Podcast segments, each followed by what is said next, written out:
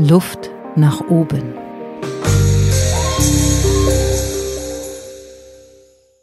Herzlich willkommen zu Luft nach oben. Heute zum Thema Veränderung die Frage, macht das Gehirn sowas überhaupt mit? Eingeladen habe ich mir Barbara Jüdecke, ihres Zeichens Neuropsychologin. Hallo und herzlich willkommen, liebe Barbara. Hallo erstmal. Hallo. Vielen erst Dank mal. für die Einladung. Ja, toll, dass du da bist und ähm, aus deinem Fachgebiet mit mir auf das Gehirn und auf das Thema Veränderung schauen kannst. Ganz spannend. Ähm, wir haben in unserem Vorgespräch schon ah, überlegt, welche Abzweigungen wir nehmen können oder nicht nehmen können. Ich bin jetzt sehr gespannt auf unser Gespräch. Wir versuchen die Gratwanderung hinzubekommen zwischen Information, Unterhaltung und wissenschaftlichem Ansatz, ohne dass es zu sehr in die Tiefe geht. Ich bin mal gespannt, ob uns das gleich gelingt. Ja, ich auch. Deswegen meine Eingangsfrage an dich erstmal. Ähm, was sagt die Neuropsychologin? Kann unser Gehirn mit Veränderungen gut oder eher nicht so gut? Das ist bereits eine sehr spannende Frage, weil ich würde auf sie antworten ja und nein. Okay, da geht's ja schon los mit uns beiden. Also ja und nein. Warum ja? Warum ja? Weil es ein komplexes Gebilde ist, das sehr vielfältig sein kann, genutzt werden kann, Möglichkeiten darbietet ähm, für Veränderungen. Auf der anderen Seite aber eben auch sehr gerne mit eingefahrenen Muster arbeitet und ähm, gerne den gewohnten Gang nimmt, sei es im Denken oder im Tun. Mhm, das, was angelegt ist seit vielen, vielen Jahren, kann unser Gehirn super abrufen. Richtig. Und es gibt tief zugrunde liegende Muster. Richtig. Aber wir wissen alle, Veränderung funktioniert. Ja. Das heißt, das Gehirn baut auch neue Brücken und neue Wege. Richtig. Okay, ähm, wenn du dich jetzt entscheiden müsstest, ist es eher veränderungsbereit oder eher veränderungslahm? Das ist, fällt mir sehr schwer, mich zu entscheiden. Gut, okay, dann gehen wir erstmal von der anderen Seite ins Thema. Du bist ja Neuropsychologin. Ähm, was genau ist das eigentlich und was genau machst du? Ja, das ist auch eine gute Frage. Das begegnet mir alltäglich in meinem Berufsleben, dass die meisten Menschen das noch nie gehört haben. Ich habe Psychologie studiert und mit dem Schwerpunkt klinische Neuropsychologie. Und dabei geht es um Veränderungen von Funktionen des Gehirns, aber auch von Verhalten oder sogar Persönlichkeit nach erworbener Hirnerkrankung. Das sind vor allem Schlaganfälle oder Personen, die ein schweres Schädelhirntrauma erlitten haben nach einem Unfall, mhm. aber auch Krebserkrankungen im Gehirn etc. Das heißt, du arbeitest sehr auf der medizinischen Seite. Ja, medizinisch-therapeutischer Schnittpunkt, würde ich sagen. Genau. Mhm. Ich arbeite in einer stationären neurologischen Rehabilitation. Wie darf ich mir das vorstellen? Äh, du bist im Eins zu eins mit deinen Klienten? In aller Regel. Es gibt aber auch Kleingruppen. Mhm. Genau. Und was du machst, ist Verknüpfungen, die kaputt gegangen sind, wiederherzustellen? Ja, im besten aller Fälle gelingt das, ja. Mhm. Allerdings ähm, ist es eben so, dass Neurone, die verletzt werden durch zum Beispiel einen Schlaganfall, nicht wieder heilen, wie das bei sonstigen Körperzellen der Fall ist, sondern die sind kaputt. Aber eben man kann durch gezieltes Training angrenzende Neurone versuchen zu aktivieren, dass die eine neue Funktion mit übernehmen und neue Verknüpfungen aufbauen.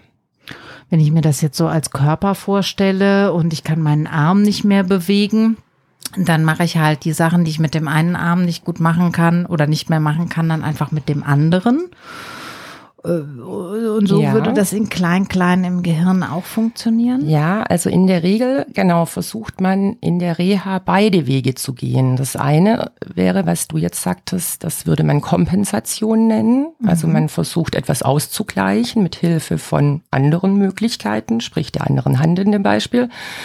Ähm, aber man versucht natürlich auch die betroffene Hand zu aktivieren und zu fördern, dass die Funktion möglichst wiederkommt. Das nennt man dann Stimulation. Und das geht mit allen Teilen im Gehirn außer den Neuronen, habe ich richtig verstanden? Ja, die Neurone sind sozusagen die Basis, die kaputt gegangen ist. Mhm. Aber es sind ja, also wir kommen mit ungefähr einer Milliarde an Neuronen auf die Welt.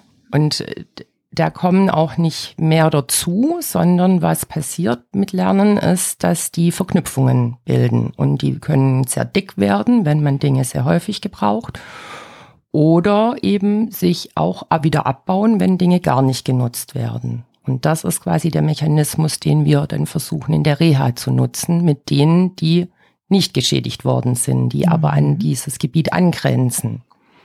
Funktioniert das Lernen lebenslang? Ja, definitiv. Werden wir da langsamer im Laufe ja, der Zeit? Auch definitiv. Okay. Genau. Also es gibt quasi, man nennt das so sensible Phasen. Das ist eben vor allem die frühe Kindheit, mhm. wo wir vor allem ganz viel motorisch lernen das wir später einfach nutzen, ohne drüber nachzudenken, zum Beispiel. Und ähm, Fahrradfahren ist ein super Beispiel. Ist ne? ein das super sagt man Beispiel. ja auch immer, das verlernt man nie. Da kann man auch 20 Jahre nicht Fahrrad richtig. fahren, da fährt man wieder Fahrrad. Mhm. Genau, richtig. Mhm. Und dann gibt's aber auch noch andere Phasen, also es sind sensible Phasen. Eine ist in der Kindheit. Genau, genau. Und die andere? Genau. Und eigentlich dann Jenseits kommt noch mal 50. So ein, Höhe, genau, so ein Höhepunkt in der Pubertät, wo noch mal ganz viel passiert mhm. an Knüpfungen, sowas wie Persönlichkeitsentwicklung oder Einstellungen und auch diese höheren Funktionen, Flexibilität, Planung, Organisieren, passiert dann noch mal viel. Ich finde da immer sehr passend dieses Beispiel. Äh, Achtung, Pubertät, Vergleich zu einer Baustelle vorübergehend wegen Umbau geschlossen. ähm, genau, und Lernen geht weiter, weiter, aber es geht eben nicht mehr so einfach wie in dieser Kindheitsphase. Mhm. Ja. Das ist ja der Punkt, der mich wahnsinnig interessiert. Das ist ja auch der Ausgangspunkt des Podcastes. Und jetzt bin ich als Coach auch in einer Welt unterwegs, wo sehr viel über Veränderung gesprochen wird. Mhm. Es wird teilweise auch damit geworben. Ich trete ja auch für Veränderung an. Ich glaube ja auch, dass Veränderung möglich ist. Mhm. Du hast es ja gerade auch zumindest für zu 50 Prozent bestätigt, ja. Gott sei Dank. Aber mh, mm, wie schaust du auf diesen mm, Veränderungs- und äh, Persönlichkeitsentwicklungsmarkt, der da draußen auf uns alle wartet? Ich mhm weiß nicht, ob das jetzt zu sehr aus meiner Brille geguckt ist, aber mir scheint es schon so, dass ähm, unheimlich viel versprochen wird. Ja, es ne? ist ein Thema der Zeit. Genau. genau. Ja. Nimm dein Leben in die Hand, das Abenteuer wartet genau. auf dich, sei oder werde der, der du sein willst. Alles ist möglich. Du musst es nur, ja, Du musst nur loslegen, wollen, anfangen, tun. wollen, genau. Ja. Oder dieses Seminar besuchen. Ja, ja, genau. Also ähm, ich sehe das äh, zwiegespalten. Einerseits, ähm, ja, es ist eben viel möglich, aber ähm, was nicht möglich ist, aus einer Person eine völlig andere zu machen. Ich denke, viel ist möglich, ähm, wenn man Seminare besucht, die ähm, sich mit dem Thema beschäftigen, wer, welche Person ist es da eigentlich, wo sind persönliche Stärken, die vielleicht rauszuarbeiten. Da kann man sicherlich sehr viel erreichen, aber ich sag mal, man wird jetzt aus einem introvertierten Menschen sicherlich keinen Extrovertierten machen, der plötzlich jede Gesprächsrunde schmeißt und ähm, nur noch im Kontakt mit Leuten ist. Also mhm. das ist begrenzt, denke mhm. ich. Aber genau vorhandene Kompetenzen zu nutzen oder eben für was Neues einzusetzen ähm, oder zu kombinieren, so dass was Neues rauskommt. Also sowas ist sicherlich sehr gut möglich. Aber genau, da gilt es drum, gut zu gucken, was wird beworben. Mhm. Und wenn ich mir jetzt das Gehirn dazu vorstelle, dann je älter wir werden, desto langsamer wird das auch. Aber es ist ja nach wie vor möglich. Also ich kann neue Verknüpfungen auch herstellen oder neue äh, Autobahnen bauen. Richtig, genau. So, ne? Das ist ein, auch ein sehr gutes Bild. Genau so funktioniert das. Also wir haben da die Einzelbausteine, die Neurone und ähm, ich finde auch immer ein schönes Bild genau von Trampelpfad. Man benutzt eine Verbindung mal, versucht was Neues und uh, wenn sich so ein Trampelpfad vorstellt, der ist wackelig, dann äh, gibt's Unebenheiten, man tritt vielleicht auf ein Steinchen quasi, es läuft holprig. Ähm, wenn man es das nächste Mal macht, ist der Weg schon flacher, bis vielleicht hin zur Autobahn, wenn wirklich Neurone ganz, ganz stark ummantelt auch sind, nennt man das dann, dass die auch schneller äh, sind im Arbeiten wieder. Das sind diese gewohnten Dinge. Das ist genau sehr gut machbar, auch im Alter. Also kann ich mein Hirn bis zum geht nicht mehr eigentlich weiter trainieren? Ja, definitiv. Und das gilt ja mittlerweile auch ähm, im Bereich der Prävention von Demenz zum Beispiel als ein Baustein, nicht der einzigste, aber dass es schon sinnvoll ist, sich immer mal mit neuen Dingen wieder zu beschäftigen. Fremdsprache lernen zum Beispiel, also all diese kognitiven Dinge, neben ganz klar auch Bewegung, auch da mal neue Dinge zu probieren. Das kann auch jeder mal im Alltag ausprobieren. Zum Beispiel neigen wir in der Regel dazu, in eine Hose immer mit einem bestimmten Bein zuerst reinzusteigen, dass man das gezielt mal andersrum macht. Dann merkt man auch direkt, was man für Voraussetzungen braucht. Man merkt plötzlich, oh, ich muss aktiv nachdenken, oh, ich darf mich nicht ablenken lassen, ich muss mich da jetzt drauf konzentrieren, das andere Bein gezielt als erstes zu nehmen. Das wäre eine ganz kleine Übung, aber so kann man eigentlich im Alltag gut eingebaut dranbleiben, den Kopf zu nutzen, das, mehr zu nutzen. Äh, und das, äh, wenn ich das jetzt übertrage, dieses Beispiel mit dem, mit der Hose anziehen auf Persönlichkeitsentwicklung, dann ist es auch so, dass ich, wenn ich jetzt was Neues äh, für mich erarbeiten will, dass ich erstmal keine Ablenkung brauche, dass ich ein bisschen Ruhe brauche. Ich muss also besonders nachdenken. Richtig. Ähm, ich muss vielleicht mehr Zeit dafür einplanen. Richtig. Es fühlt sich auch unsicherer an. Richtig. Und es wird mal klappen und es wird mal nicht klappen. Mhm. Okay, also dranbleiben, die Autobahn Richtig. wird ausgebaut. Richtig, da finde ich auch immer schön, dass du sagtest das vorhin, das Fahrradlernbeispiel. Mhm. Manche haben es noch im Kopf oder haben vielleicht eigene Kinder und haben es dadurch im Kopf dass es Momente gibt, oh, jetzt sind die soweit und dann setzen die drauf und man denkt, um Gottes Willen, kippen ja sofort um und plötzlich haben die es aber, wenn sie es nochmal probiert haben, nochmal probiert haben, klappt das. Das ist auch was, was ich im Reha-Verlauf beobachten kann. Dass das genau, manche Funktionen klappen plötzlich mal ansatzweise, dann wieder gar nicht, dann wieder besser. Das ist Lernen, so funktioniert's. Wenn ich dich jetzt frage, was sind die, das, was sind die wichtigsten Bedingungen oder gibt es die drei besonderen Zutaten oder was, was, ähm, was würdest du sagen, was ist die Essenz? Mhm. Äh, was muss ich mitbringen, um gut in Veränderung zu gehen? Mhm. Also ein Baustein, das ist auch was, was ich in meiner Arbeit sehe, das, was ich vorher sagte, was eben sich früh anlegt an Verknüpfungen, eben auch an Fähigkeiten. Ich denke an sowas wie ähm, Flexibilität im Denken. Wir nennen das kognitive Flexibilität. Das heißt, ähm, schnell sich umstellen können auf eine neue Situation, ähm, da dranbleiben können, zu switchen können zum Beispiel ähm, aber auch sowas wie Ideenreichtum. Ähm, genau. Das sind so die, die kognitiven Grundlagen und dann also muss das wäre was, Entschuldigung, wenn ich ja. reingehe, das wäre was ist, was ich äh, mitbringen müsste, um gut in Veränderungen gehen zu können. Weil Aber, es quasi geübt ist auch schon. Okay. Ne? In weil ich schon Arten. so viele Ver Verbindungen da mhm. oben gelegt habe. Mhm. Und wenn ich das aber nicht habe, dann muss ich erst nochmal wieder mit dem linken Bein dann in die Hose steigen. Zum Beispiel, mal. genau. Dann okay. kann man das auch üben. Genau. Mhm. Man, genau. Es ist okay. ja, genau, und dann kommt so eine psychische Komponente auch dazu, dass manchen Menschen macht es ja auch Angst. Also wir sind ja auch so ein bisschen Gewohnheitstiere alle. Mhm. Es ist ja auch bequem, einfach das zu machen, was man immer macht. Mhm. Ähm, genau, aber da denke ich, kommt eben hinzu, Mut zu haben, mal was auszuprobieren, Selbstvertrauen zu haben, zu sagen, hey, ich kann das schaffen. Vielleicht nicht beim ersten Mal, aber vielleicht beim dritten, vierten, fünften Mal. Ähm, ja, und da kann man sich definitiv gut Unterstützung holen, das zu begleiten. Okay, also haben wir die essentiellen Bedingungen, die äh, gut für Veränderungen sind, wenn ich sowieso schon ein kreativer, schnell denkender, um die Ecke Denker bin, dann äh, habe ich gute Chancen, äh, mein Leben auch äh, zu einem späteren Zeitpunkt weiterzuentwickeln und da auch zügig Erfolg mitzuhaben. Richtig. Ähm, die, die zweite Komponente ist, dass ich mutig sein sollte. Wo, wo verorten wir den im Gehirn, den Mut? wo kommt der her? Wo kommt der her? Ja, auch aus Erfahrung letztendlich. Also mhm. wenn viel Mut da ist, ähm, ist in aller Regel äh, viel bewältigt worden, was erstmal als Hürde wahrgenommen wurde. Oder so würde ich ja mutig sein beschreiben, ja. Also beschreiben, würdest ja. du sagen, jemand, der äh, viele Krisen überstanden oder durchlebt hat, ja. ähm, ist mutiger? Ja, vielleicht kann man so sagen. Ja.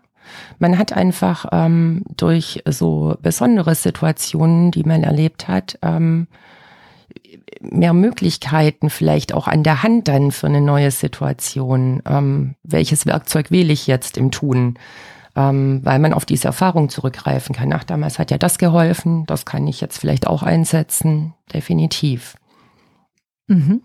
Okay, also ein, ein wildes oder krisenhaftes Leben kann auch von Vorteil sein für mutige Entscheidungen, ähm, sage ich mal, in der Mitte des Lebens. Ja. Okay.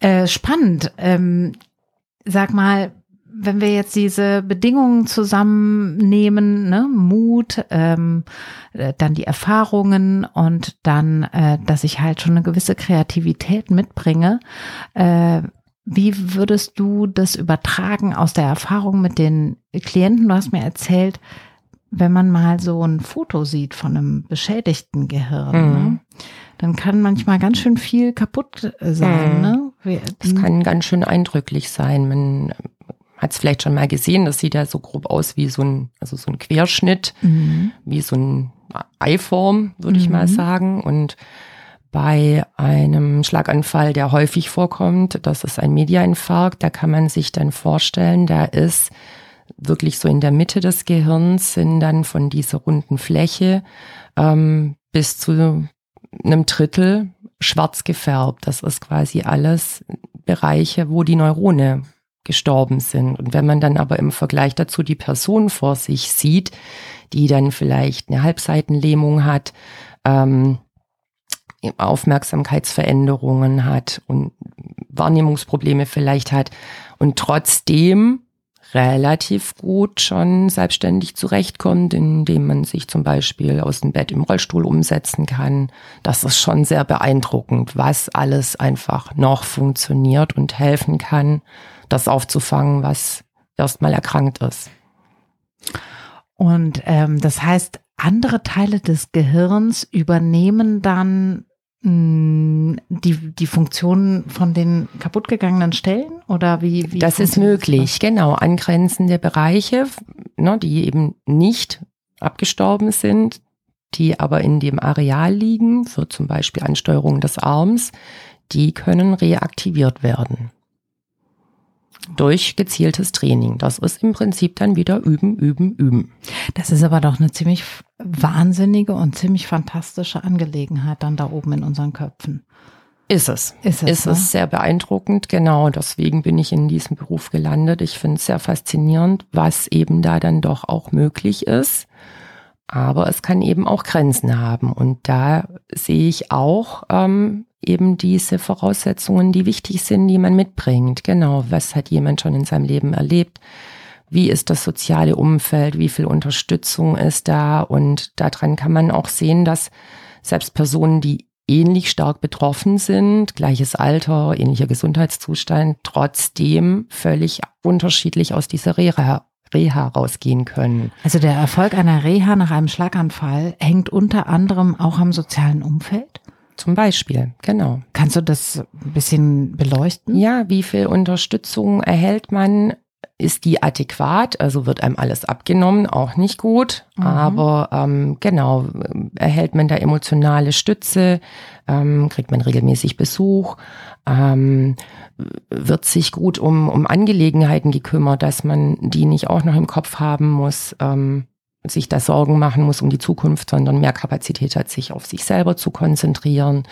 Ähm, das ist ganz, ganz wesentlich. Oder fühlt man sich eher allein gelassen, hat man Schwierigkeiten auch drüber zu sprechen, sich zu öffnen? Mhm.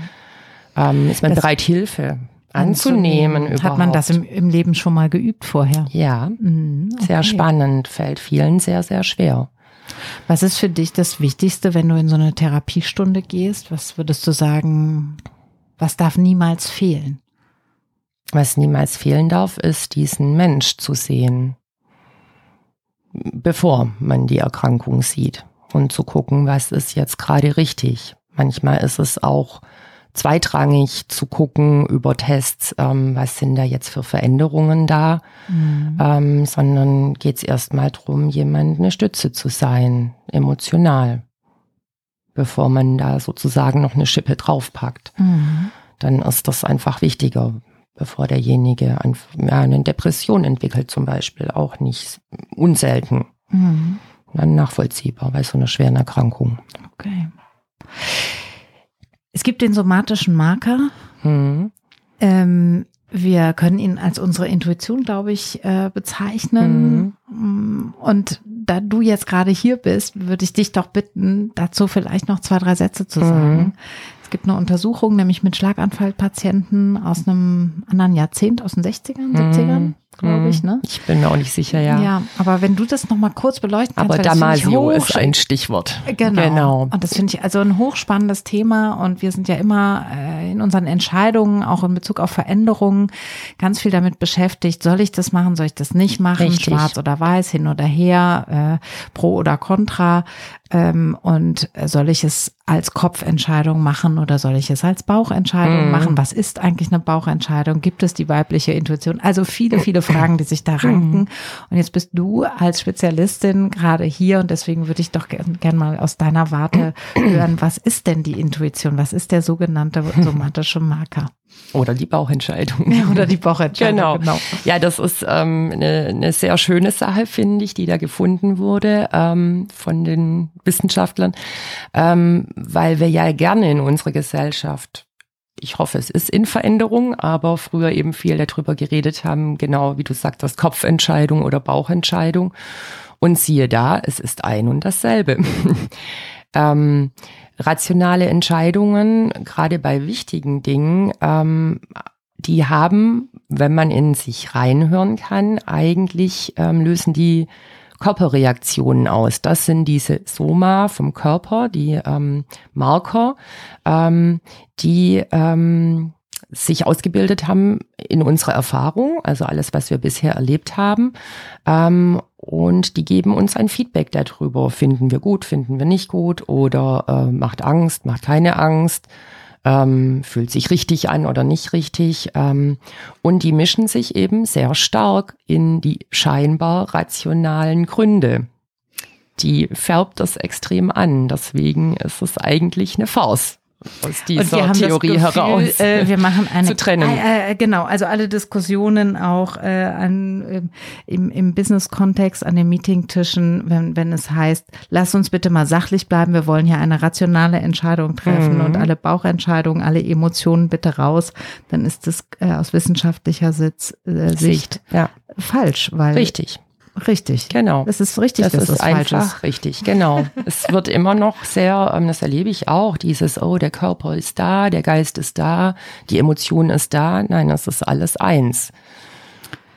Spannend. Liebe Barbara, vielen Dank, dass du dir Zeit genommen hast äh, und diese sehr, Fragen sehr beantwortet hast. Das finde ich ganz wertvoll und ich glaube, dass viele Leute, die das da draußen hören, jetzt auch sehr genießen, noch mal ein bisschen über dieses Thema nachzudenken, Kopfentscheidung, Bauchentscheidung und auch was können wir alles mit unserem Gehirn Neues äh, leisten, auch wenn es langsamer geht, je älter wir werden. Es ist alles noch immer möglich. Selbst Dinge können überbrückt werden, schwarze Stellen können irgendwie überbrückt werden ähm, wir können ein Leben lang lernen. Unser Gehirn ist entwicklungsfähig, Veränderung ist also möglich, aber nie, so wie du, nicht am Patienten vorbei. So sollten auch Coaching und Seminarangebote Richtig. nie an den Menschen vorbeigehen, die wir da wirklich vor uns haben.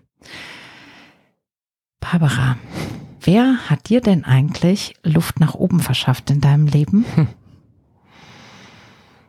Da fällt mir als erstes ein, gute, gute Freunde, die bei denen ich, ich mich gesehen habe oder das Gefühl hatte, die sehen mich sehr gut und ähm, ja, mich gestärkt haben in meinen Stärken oder mal was Neues auszuprobieren. Wunderschön. Vielen Dank, dass du da warst. Sehr gerne. Und ich schließe mit zwei Zitaten einfach heute. Ich wusste nicht so genau, wie der Podcast ausgehen wird und ich habe mich einfach mit Zweien versorgt, um ähm, das Richtige am Start zu haben. Jim Rohn sagt, wenn es dir nicht gefällt, wie die Dinge sind, beweg dich. Du bist kein Baum. Und ein ganz altes Zitat von Seneca äh, aus, ja, vier vor Christi, wirklich aus ganz anderen Zeiten, aber schon sehr weise damals.